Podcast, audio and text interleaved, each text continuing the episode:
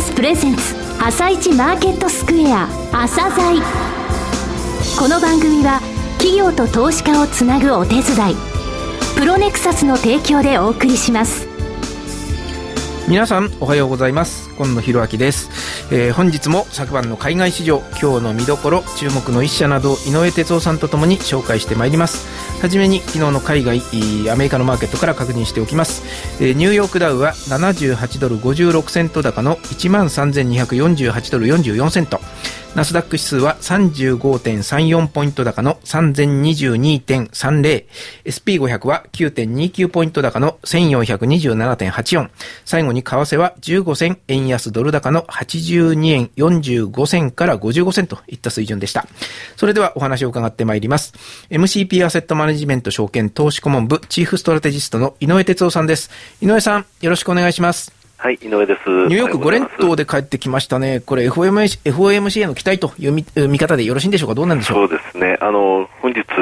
えー、大体ですね、毎日4あ、毎月450億ドルの国債を買い入れるのではないかというのが、えー、まあ9割以上の人の見方ですね。はい、えー、その他に、いつまで低金利を続けるのかというところでですね、インフレ率とか失業率のその目処みたいなものを出すというようなところも期待されていますね。うん、えー、この、えー、FOMC への期待というところがありますので、えー、売り方が、えー、手を、えー、休めていたという状況ですけど、なかなか売り込みづらい状況になっていることは確かですね、アメリカの方。はい。ね、強い動きになってますね。はい。のあとは、あ後半のところで伺います。え、はい、この後は、プロネクセスが選び、井上哲夫がインタビューする個別銘柄紹介コーナー、朝鮮今日の一社です。朝鮮今日の一社。本日はコンタクトレンズの会社で唯一上場されている企業であります証券コード7743ジャスダックスタンダードに上場されているシードさんにお越しいただきました。お話しいただきますのは代表取締役社長でいらっしゃいます浦壁正弘様です。本日はよろしくお願いします。よろしくお願いいたします。えー、前回8月8日にご出演いただきました、はい、コンタクトレンズの研究着手は1951年、はい。えー、60年以上の、えー、歴史があるということですね、えー、国内生産を貫いていると、えー、国内最大の生産量を誇る、えー、ラインとして最初から最後まで国内で作るとは唯一の会社でいらっしゃいますね、はい、えー、国内に研究所もお持ちで素材の開発から行っていると、えー、全品検査についても人の目で行い安全な商品を提供しているということですが8月8日にお越しいただいてその時株価270円だったんですね、はい、で寄り付きが300円でで朝鮮銘柄元祖朝鮮銘柄ですね。あの、えー、非常に朝鮮という番組の名前も売っていただきましたがなんとその後株価好調で1000円をつけたと。そうですね、ね、あのおかげさまでいろいろ関心を持っていただいて、いいきっかけになったと感謝しています、はい、業績非常に好調であります。2回情報修正されましたですね、えー、こちらのところをちょっとお話しいただきたいんですけれども、はい、そうですね。あの、えーと、8月の第一四半期が閉まった段階でも全体見直しまして、はい、主力商品のシードのワンデーピュアの潤いプラスというあの1日使い捨てのコンタクトが非常に好調だったということと、はい、あとまあ6月に発売しました遠近療養の方もスタートダッシュが良かったのでですね、はい、えー、多少情報修正をさせていただいたんですが、その後もあの6月7月8月と非常に伸びが好調でございまして、はい、さらに7月に投入しましたサークルレンズっていう瞳のあの交際系を少し大きく見せる、はい、えー、ファッション性の高いレンズの方を7月にスタートしたんですが、あの発売当初からですね予算のほぼ倍近い伸びで、はい、えー、伸びましたので、そこら辺も含めまして足元を見直して、えー、もう一回あの中間計算の段階で、えー、再修正をさせていただきました、ね、8月と11月2回にわたって情報修正。これにより売上高は前期比18.4%増の150億円円、はい、経常利益は前期の2.3倍以上です、えー、6億9000万となっておりますね。基本的には装置産業の側面がありますので、えー、売上が一定以上伸びてきますと、どうしてもその、粗利は増大、より、まあ、あの、なんて言いましょうか、角度が上がった形で増大する形になりますので、はい、そこら辺のいい結果が見えてきたのが、まあ、今期なんじゃなかろうかなと思ってます。はい。で1日使い捨てタイプのコンあのコンタクトレンズについては着実に、えー、予想を上回るペースで、はい、えー相対としての需要も一番膨らむゾーンなんですが、えー、手前どもからするとそこにだいぶ特化した形でもって事業展開をしてきましたし、はい、えー、ここ1年間新商品は全部そのカテゴリーで上市しておりますので、はい、えー、そこが市場の伸びを上回る形で新しいお客様を獲得できているというふうに考えてます。はい。あの、8月に番組出ていただく前ですね、7月にあのストップ高になったことがございました。はい、こちらの工場の生産能力の拡大、日経新聞の、えー記事だったわけですが、はい、あの記事というのは、まあ、あのおかげさまでワンデーのところが好調だということもございまして、生産能力をですね、えーと、1600万枚の方に引き上げますという、はい、それまでが1200万枚だったんですね。はい。はい、えー、まあ、実際にはあの多品少量の製品を作りますと、えー、生産能力の上限のまあ1割から1割5分引きが実際の創業状況になるんですけども、まあ、さらにそれではなかなかちょっと足らなくなったということもございまして、えー、今回8月に再度情報に生産能力を拡大しまして、都合来年の3月の段階で2000万枚の体制まで達成構築しようと思っております。はい、1200万枚からこれで2000万枚。ということですね、はい、売り切れって言いますかね。納品待ちという状態で、はい、あったという話も伺ってます、はい、御社の、あの実は今年7月ぐらいから、えー、主力製品のあのワンデーピアのウロープラスについては、えー、実はお客様の方に即日納品をするのが間に合いませんで、えー、最大はあの8月の段階では2週間ほどお待ちいただいたんですが、はい、あのなんとか今増産をしておりまして今中4日ぐらいの上にしておりますので、はい、年末年始も創業いたしまして年明け早々には、えー、正常に復したいというふうに思っております、やはりクオリティの高い商品というものがですね一度つけると完全なカスタマーとなってですね、はい、あのこういった形になっている非常にいい形であのシェアが拡大しているというふうに思いますありがとうございます、はい、あのまあ、ぜひロイヤルユーザーの方をどうやって獲得するかっていうのが、はい、この商売から言いますと大きな鍵になりますので、はい、えー、一度つけていただいた方があのそれに対してご指名いただけるというのが一番何よりだと思ってます、えー、中国とベトナムに続いてモンゴルに出荷というのが10月3日に、プレスリリースありましたけど、はい、モンゴルの場合は日本で販売している製品については、はい。えー、いわゆる届け出に、まあ、少しプラスアルファの手続きで、はい、えー、あの販売ができますので、はい、あのおかげさまで代理店も含めて、えー、スムーズに、えー、輸入の手続きが完了いたしまして、はい。えー、10月に輸出をいたしまして10月の後半の週にはすで、はい。えー、に販売店の方にぼちぼち商品が回り出しましたので、はい、えー、これからあの販売店の数を拡充していくことに頑張っていこうと思っており。ます。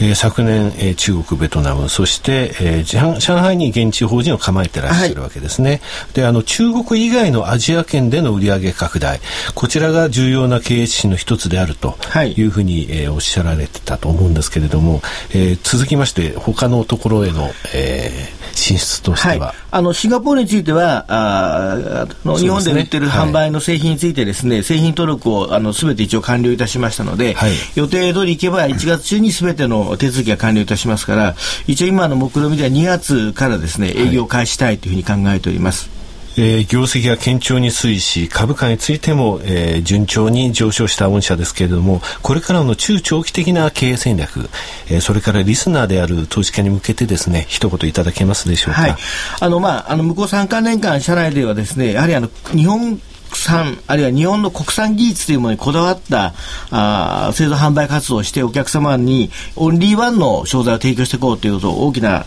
強制戦略には整えております。ですので、あの、まあ、今回も遠近両用も出しましたが、えー、制作範囲の拡大でありますとか、あるいは乱視用だとかっていうことでですね、多品種少量のものづくりというものをですね、意識しながら日本国内では商品を供給していきたいと思っています。一方では、あの、生産体制を拡大して、えー、海外のメーカーさんともごするような規模を持ってですね、えー、アジアのマーケットはなかなか為替相場も考えると、はい、なかなか厳しい商売なんでですね、はい、えー、量産効果を生かしたものはあ海外のマーケットでも価格競争力でも負けないように出していくと。ただその時は日本品質というものを、えー、充電に押し出しながらやっていこうというふうに考えています。はい。えー、リスナーの方に、えー、何か一言ございますはい。あの、おかげさまでだいぶご注目いただいてですね、ご期待を裏切らないように、まあ、3か年間の後にはですね、えー、今回だいぶ売上も150億ぐらいまで伸びてまいりましたんで、もう一台大台乗れるようにですね、はい、成長を加速していきたいなというふうに思っています。あの、コンタクトレンズの場合はどうしても輸入品が主力の全体差マーケットになってますので、今、あの、日本の貿易収支が苦しい中、ね、国産で作ったものをですね、はい、えー、ぜひ海外の方にもご愛用いただいて、ひいては日本の雇用や日本のその収支ということについてもですね、はい、えー、何がしかのお役に立てるように頑張っていきたいなと思ってますので、でねはい、引き続きあのご支援、えー、ご理解いただけると助かります。村上社長、どうもありがとうございました。どうもありがとうございました。なお、シードは年内個人投資家向け IR セミナーに参加します。詳しくは番組ホームページをご覧ください。企業ディスクロージャー IR 実務支援の専門会社プロネクサス上場企業のおよそ6割2200社をクライアントに持つこれはアジア証券印刷の時代から信頼と実績を積み重ねてきたからこそさらにプロネクサスが目指すのは企業と投資家をつなぎ日本の株式市場を活性化させることです。プロネクサス私たちは個人投資家の皆さんを応援します。井上哲夫今日のストラテジー。それでは改めて井上さんにお話を伺ってまいります。えー、井上さん、4週間前、まあ、約1か月前ですかね、はい、確か私の記憶によりますと、アメリカ株はテクニカル面から底値圏だというふうにおっしゃっておられた記憶があるんですが、そこからこうずっと戻してきた感じですね。はいそうですね、4週間前って言いますと、ダウが1万2570ドルなんですね、はい、えそこから5.4%上昇しました、うん、えー、700ドルぐらいですかで、日本につきましては、その期間ですね、実は日経平均9.97%、およそ10%上がってるんですね、はいはい、で日本につきましては、11月の30日の金曜日なんですが、とですね、加熱ゾーンの、えー、とこに入ってきたなというところですね、この加熱ゾーンというのは、25日移動平均乖離と RSI の14日なんですけれどもね、えー、その時の、えー、11月30日、9446円、その後っていうのは12月に入って、やっぱり9500円ばさみのところで推移しておりますよね。はい、えー、ただ一方でアメリカの方が遅れて、えー、上昇してきてくれたということがあって、ここで持ってるということですが、うん、えー、材料としましては今日の FOMC、それからですね、財政の崖っていうのはありますけれども、来週、日銀の政策あの政策決定会合が中央にありますね、はい、12日、20日、はい、えそこで日銀についても緩和策が出されるのではないかというのは一つの期待ですよね。まあ、そこを超えますとね、財政の崖以外年内の材料はなくなります。え需給的にはですね、信用残高が非常に軽いんでね、えー、いいんですけれども、それ以外重いです。特にちょっと為替が気になります。うん、えドル円のですね、CFTC の投機筋の、えー、ドルの買いえー、超の枚数なんですが、9万枚超えてるんですよ。だいぶ積み上がってますね。そうですね、これ、2006年から2007年のところでは、ですね10万枚を超える期間っていうのは3期間あったんですけれどもね、うん、その時もやっぱりあの120円を超えていっては115、6円ですから、そこまで円高戻されたんですね。でただ2006年から2007年の10月ぐらいっていうと、ダウが1万4000ドルつける前で、はい、えそれからサブプライムローンの話が出る前なんですね、えー、結局、サブプライム後は6万枚ぐらいが買っても売っても上限だったということを考えますとね、今の9万枚を超えたドル買いのポジションというものがアンワインドされるとき、えー、その時ってはちょっと為替の方からの支援というのはなくなるかなと思いますね。はい、最後にレーティングでございますが、はい、えー、今日はですね、格上げが3銘柄伝わってます。えー、みずほが2銘柄、新規で買いが9001の東武鉄道、えー、それからみずほ、えー、7915の日本写真印刷、こちらはアンダーパフォームからニュートラルに引き上げてます。はい、えー、シティが6113のアマダ、こちらを2から1に、えー、目標株価600円に引き上げてます。あ、えっ、ー、と、今入った情報ですが、BNP パリバ、こちらはですね、はい、6954のファナック、えー、こちらをホールドからリデュースに格下げをしたというのが伝わってきました。えー、格下げ銘柄が一つ出たという。朝鮮この番組は企業と投資家をつなぐお手伝いプロネクサスの提供でお送りしました。